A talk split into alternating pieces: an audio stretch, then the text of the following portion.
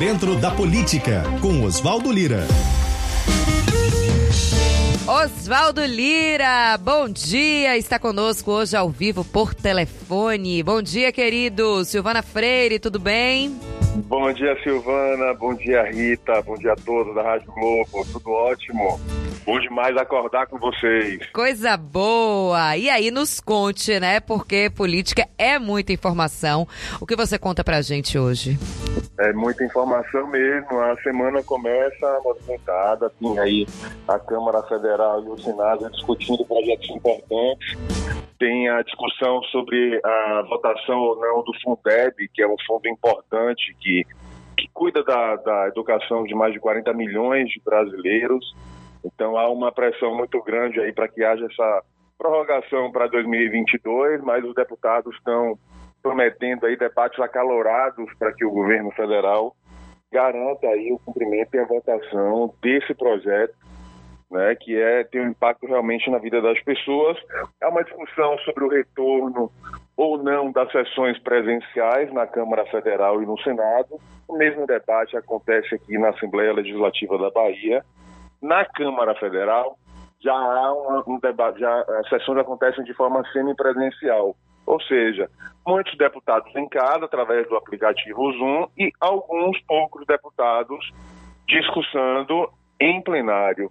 Isso tem causado, inclusive, alguns debates interessantes. O presidente da Câmara, Rodrigo Maia, quando está no plenário, ele impede que os deputados usem o microfone sem máscara.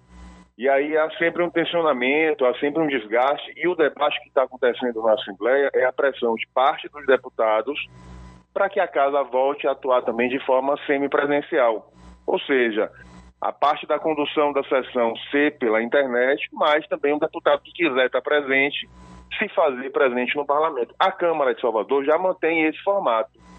Desde o começo da pandemia, o presidente Geraldo Júnior manteve a sessão semipresencial quem pode estar no plenário, quem quer estar no plenário, vai para o plenário, mas os vereadores, majoritariamente, fazem um acompanhamento através de sessão remota. Então, é uma discussão aí que está tá, tá acontecendo. Muitos parlamentares estão vindo aí o, o avançar e essa fase da pandemia, modificando também comércio prestes a abrir. Semana decisiva do prefeito Assemineto, aí, junto com o governador Rui Costa, para definir abertura ou não do comércio. Ontem em Salvador chegou ao, ao índice, ao número de 75% de ocupação do, dos leitos de UTI, que é o, o, parâmetro utilizado pelo governador e pelo prefeito para garantir a retomada do comércio, para garantir a reabertura do shopping. Então, há uma expectativa muito grande que hoje, no evento do prefeito, ele venha falar sobre o assunto. Não é o fato de ter chegado a 75% que vai garantir a abertura imediata do comércio. Esse índice tem que se manter por pelo menos cinco dias, o que daria uma tranquilidade aí para os gestores públicos de que realmente o comércio vai poder ser reaberto e caso tenha qualquer aumento do número de casos da Covid-19, possa aí absorver a demanda nos hospitais da rede pública e privada. Oswaldo, bom dia, querido. Rita Batista. Bom dia, Rita. Eu fui ali ao toalete.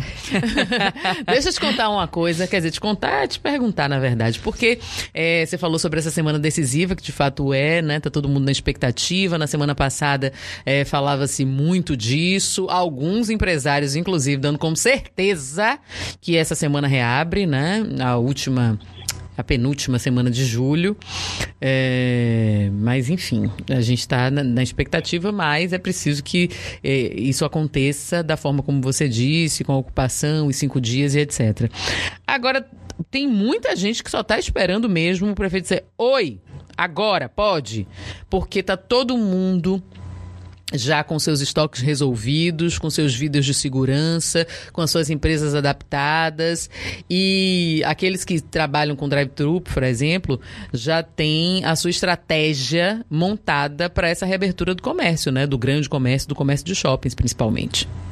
É, o, o, o, sistema de drive é um, é um formato de venda que veio para ficar, vai continuar, muita gente vai continuar utilizando esse serviço do, da compra pela internet e para recolher apenas o produto ah, no estabelecimento. Mas a reabertura do shopping é um motivo realmente importante de, de expectativa para a semana. A gente tem aí um, um, um rito, uma série de protocolos já estão sendo preparados, já estão prontos, na verdade, pelos principais shoppings muitos debates nos últimos dias, envolvendo a Fé Comércio, envolvendo a Praça, que é a Associação do Shopping Center, envolvendo os próprios eh, superintendentes e diretores do shopping, justamente sobre esse cuidado muito grande que vai ter com o retorno das pessoas às compras.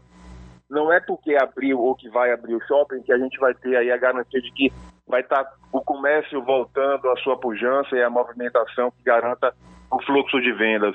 Nas outras praças, no debate que a gente fez no Jornal Tarde na última semana, hum. mais de 30 shoppings já abriram no país. Isso não garantiu que o retorno das vendas voltasse à normalidade, a um patamar de normalidade. Óbvio que quando abrir, os dois primeiros dias, os primeiros dias vai, vão ser realmente mais intensos, as pessoas querendo sair, sabe? Grito de liberdade. Isso, vou sim. pra rua. Não significa reverter em venda, né? mas com protocolo, com cuidado. É importante usar a máscara, é importante o cuidado do álcool gel, é importante um cidadão fiscalizar o outro, o dono do, da loja, o comerciário, o comerciante, o próprio cidadão. Não dá para permitir que as pessoas circulem por aí livremente sem uso de máscara. É um acessório que veio para ficar e vai fazer parte da vida de todos nós, no mínimo aí por um ano, até se ter uma vacina, até a população estar tá toda imunizada. Então, não dá para você não se cuidar e não cuidar com quem está do seu lado. Não dá para a gente não pedir o bom senso das pessoas para usarem máscara. Tem muita gente que a gente percebe no dia a dia, na vida, aí utilizando no prédio, na rua, na casa, na, sabe, em qualquer lugar, saindo sem máscara. Não dá para usar sem máscara. É uma segurança para você, para sua família e para todo mundo. Isso vai ter que ser cobrado por todo mundo. Inclusive, Lira, falávamos aqui mais cedo, né, do desembargador em, em Santos sem máscara, né, e que humilhou o policial que estava ali no exercício da sua função pedindo que ele usasse a máscara, né, chegou a ser multado. Comentamos isso hoje aqui mais cedo. Ouvi, aí são cenas como essas que fazem a gente questionar até hoje é, é, cada um pode ir. Isso tem que partir de todo mundo, independente da questão social, da raça, da cor, do credo.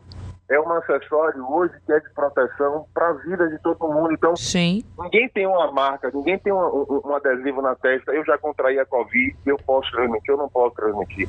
Todo mundo tem que usar máscara publicamente. Então, esse controle deve ser de todos nós de quem está na rua, de quem está no trânsito, de quem está no shopping.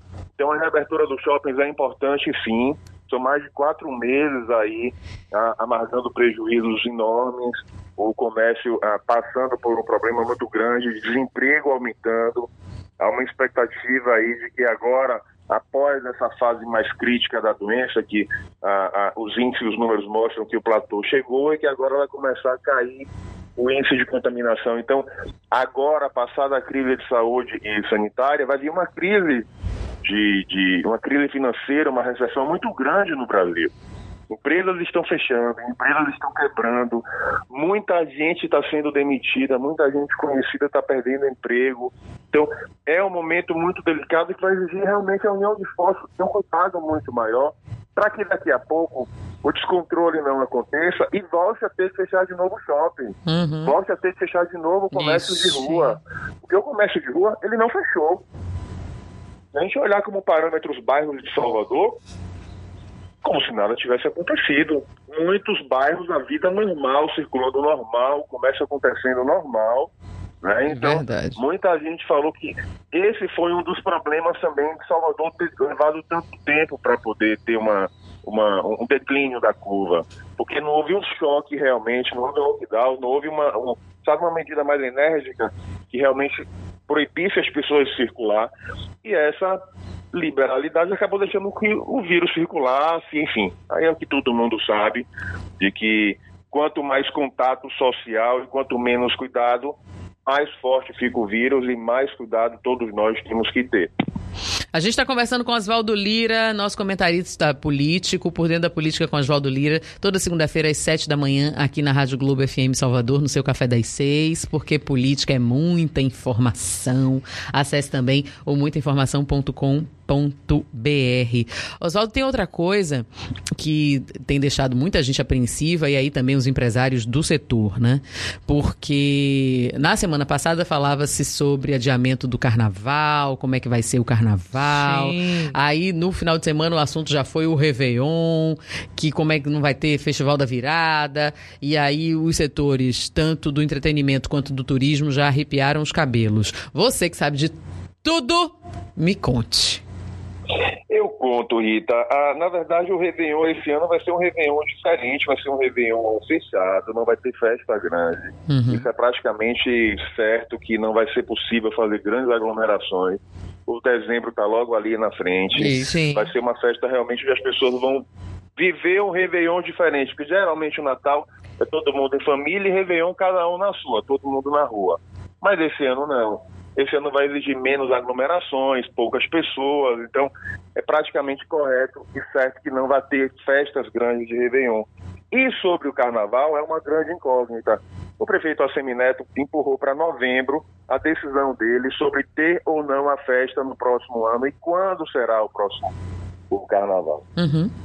Eu conversei na semana passada com algumas pessoas que trabalham diretamente com o mercado do axé. Eu conversei com Fábio Almeida, que é o, o empresário de veste, Galo, conversei com Quinho Neri, que é o, o diretor da, da Central. Central do Carnaval, e conversei com o André Magal, que é, tá, é um dos sócios do Grupo São Sebastião, que também faz vários blocos e cuida de artistas.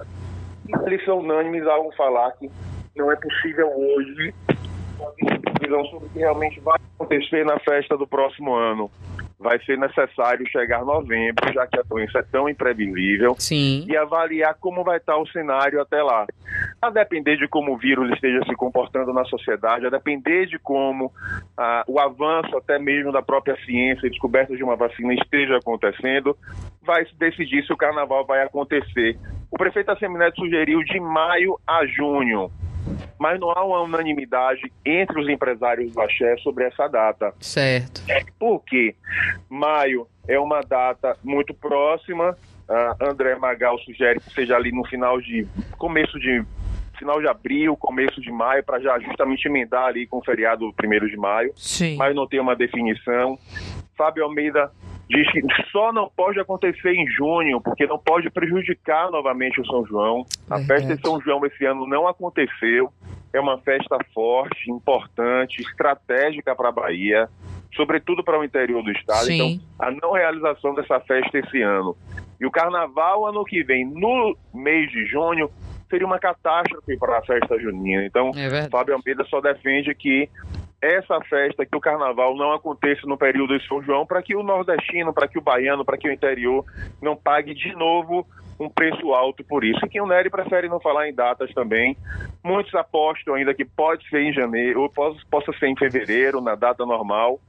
Mas a gente sabe que tem um período longo aí para poder organizar a festa, preparar a festa. O próprio Quilnério e a Central do Carnaval vão estar tá preparando tudo para acontecer em fevereiro. E caso não aconteça em fevereiro, Aí realmente tem que esperar novembro chegar para o prefeito decidir, com base em critérios técnicos, o que vai acontecer, se vai acontecer ano que vem no Carnaval fora de época, entre abril e ma ou em maio, junho, se vai empurrar para setembro, enfim, é um cenário ainda muito indefinido, que vai depender justamente do avanço e de como vai ser uh, o desenrolar aí da pandemia, o que vai de suporte mesmo da medicina para combater a, a questão das aglomerações, que é a grande preocupação de todos nós.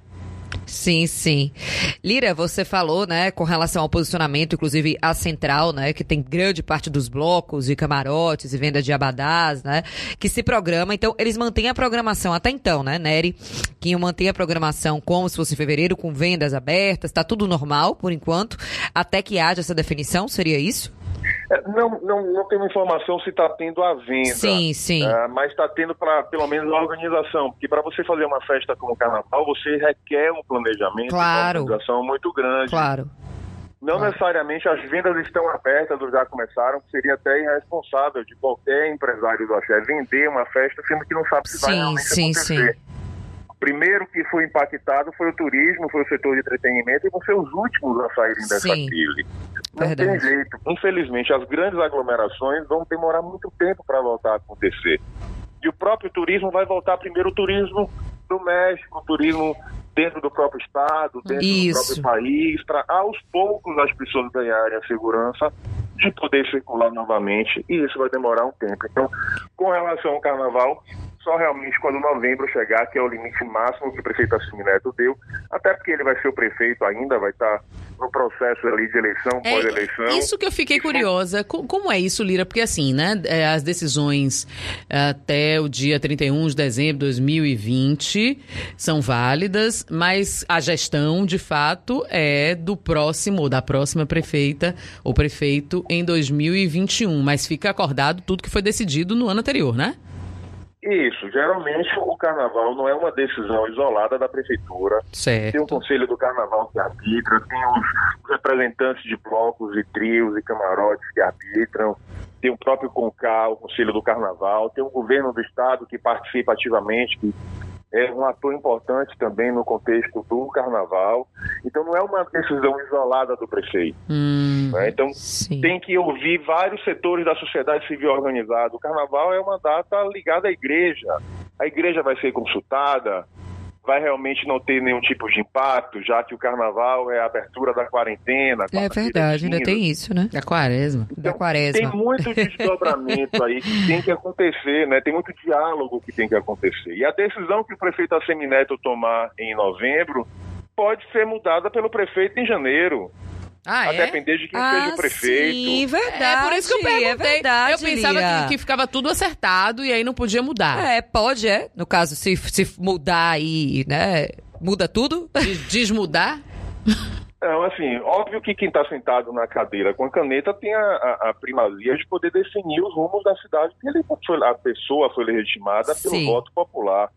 Óbvio que o planejamento que vai ser deixado pelo prefeito Assemineto é o planejamento que pressupõe-se que vai ser colocado em prática no ano seguinte. Isso, isso. Até porque o carnaval de um ano ele começa a ser planejado logo após a festa do último carnaval, né? Então, mas pode acontecer. A eleição pode ser de Bruno Reis, Bruno Reis pode ganhar a eleição, vai manter aí o projeto e a organização que a Semineto manteve? Pode. É o caminho mais provável hoje.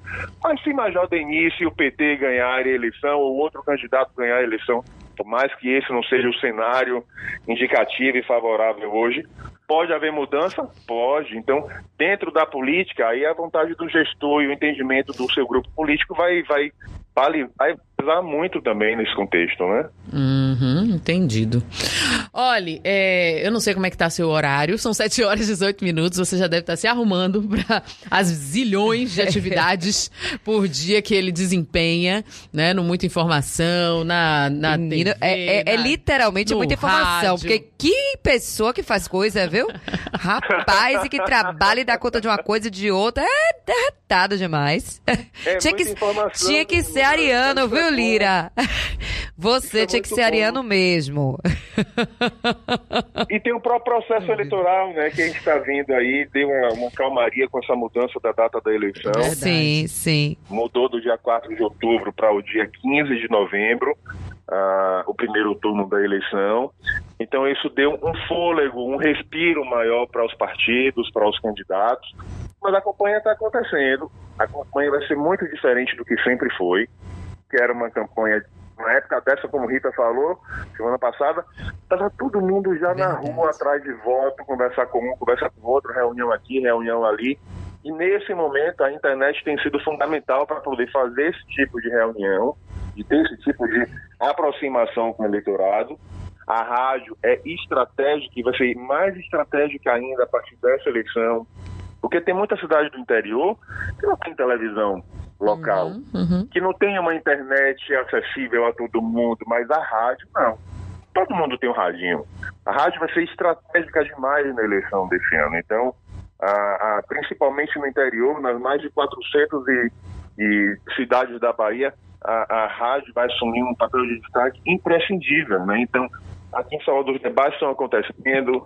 Major Denise Santiago, que é pré-candidata do PT, tem feito eventos virtuais tu- praticamente todos os dias, final de semana, tem tentado colar na imagem do governador Rui Costa, é, até porque ela é candidata do PT, isso é uma escolha do governador Rui Costa. Então, isso vai exigir muito mais do governador de emprestar o seu prestígio e emprestar justamente a sua boa avaliação na cidade para transferir votos aí para a sua pré-candidata.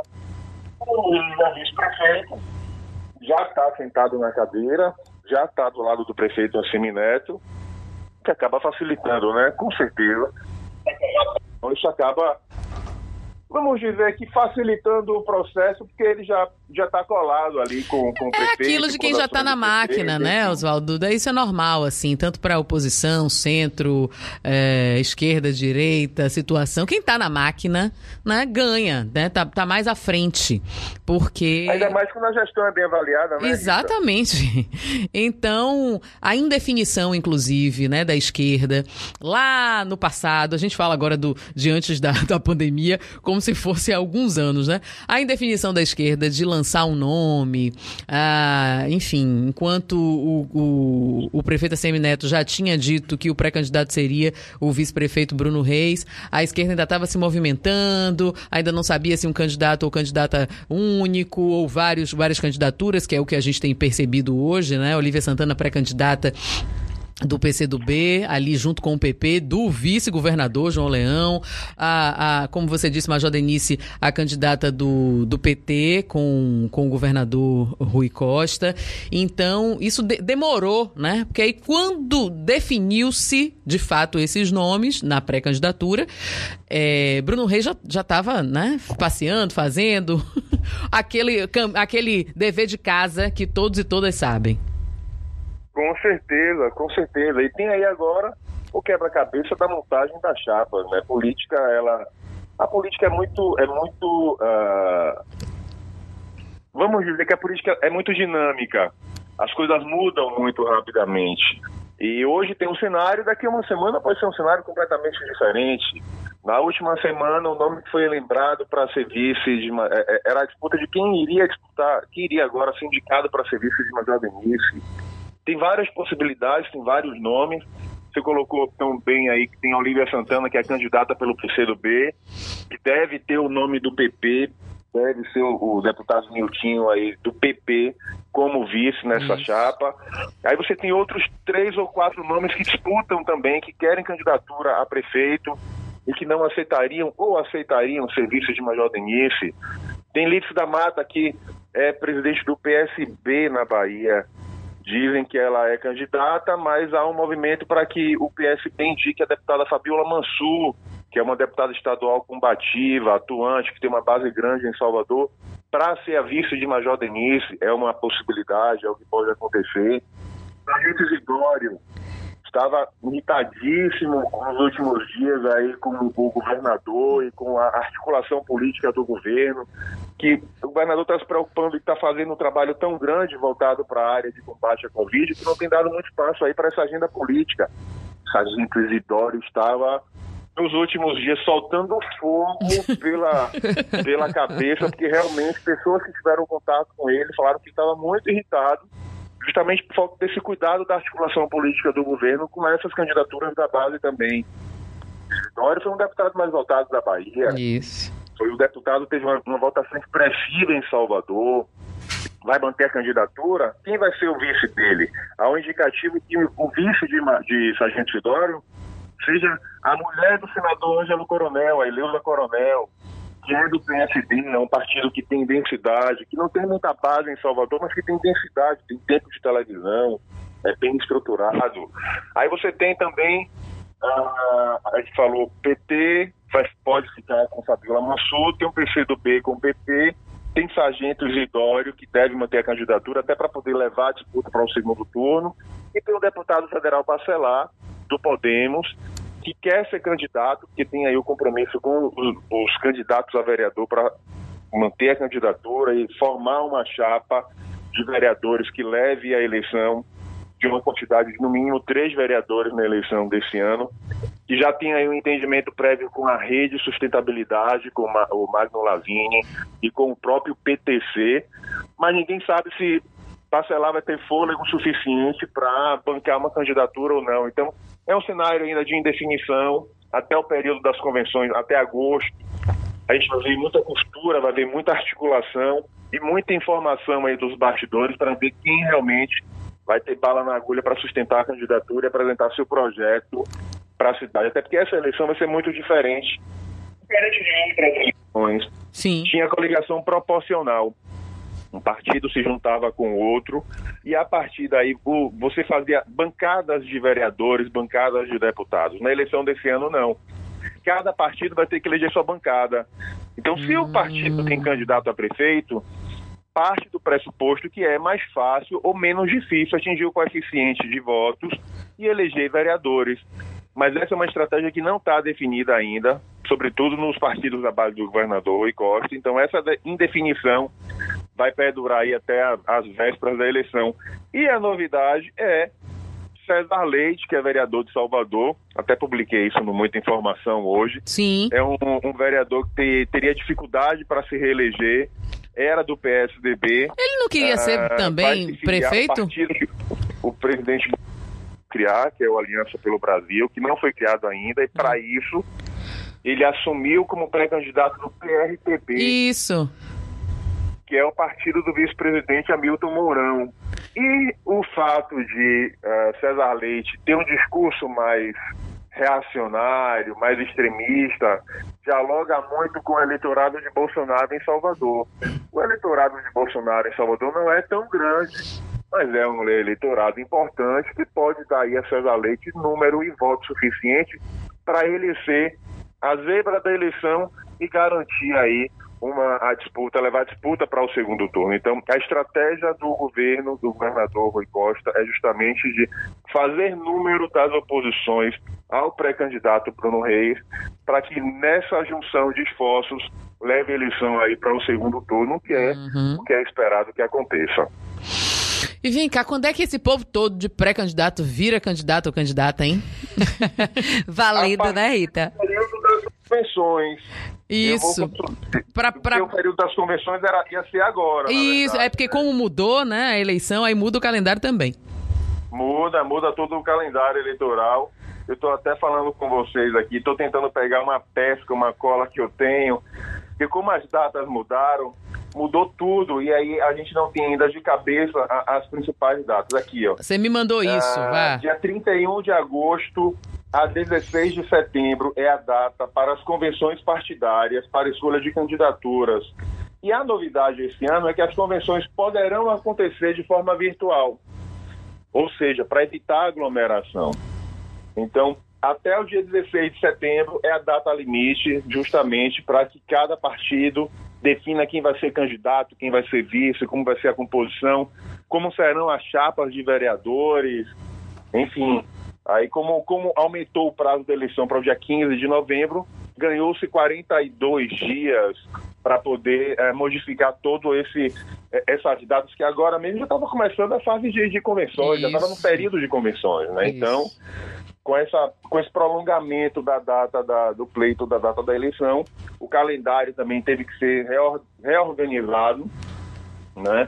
E aí novas datas aconteceram, com uma data final para os partidos registrarem seus candidatos, que mudou para 26 de setembro, o início da campanha e das propagandas eleitorais agora é 27 de setembro. Ah, a gente tem aí também o dia 9 de outubro, que é uma data importante que marca o início do programa eleitoral gratuito no rádio e na TV. Uhum. Para a gente ter uma noção, a eleição era no dia 4 de outubro. Com essa mudança por conta da pandemia, o horário eleitoral vai começar agora, dia 9 de outubro. Ou seja, até o dia 27, mais ou menos, a campanha vai estar acontecendo. É, dia 15 de dezembro é a data limite para prestação de contas final dos candidatos, porque dia 18 de dezembro tem aí a diplomação dos candidatos. Pronto. Olhe. É muita informação. É, É muita, muita informação. informação. Eu tava aqui fazendo essa anotação. Me mande depois esse quadro de novo, que meu WhatsApp. Com as datas todas, O WhatsApp né? perdeu as mensagens recentes, mas é bom a gente ter aqui. Oswaldo, 7 horas e 30 minutos, vamos te liberar, né? Porque afinal de contas a gente tem que ir pro intervalo, você tem que seguir o dia com muita informação. Mas esse é o quadro, minha gente, Oswaldo Lira, toda segunda-feira, por dentro da política, com Oswaldo Lira aqui na Rádio Globo FM Salvador, porque política é muita informação. Obrigado, Rita. Obrigado, Silvana. Bom dia Obrigada. a todos. Boa semana para todos nós. Bom dia pra, Pra nós. você também. Siga a gente nas nossas redes sociais e até o próximo podcast.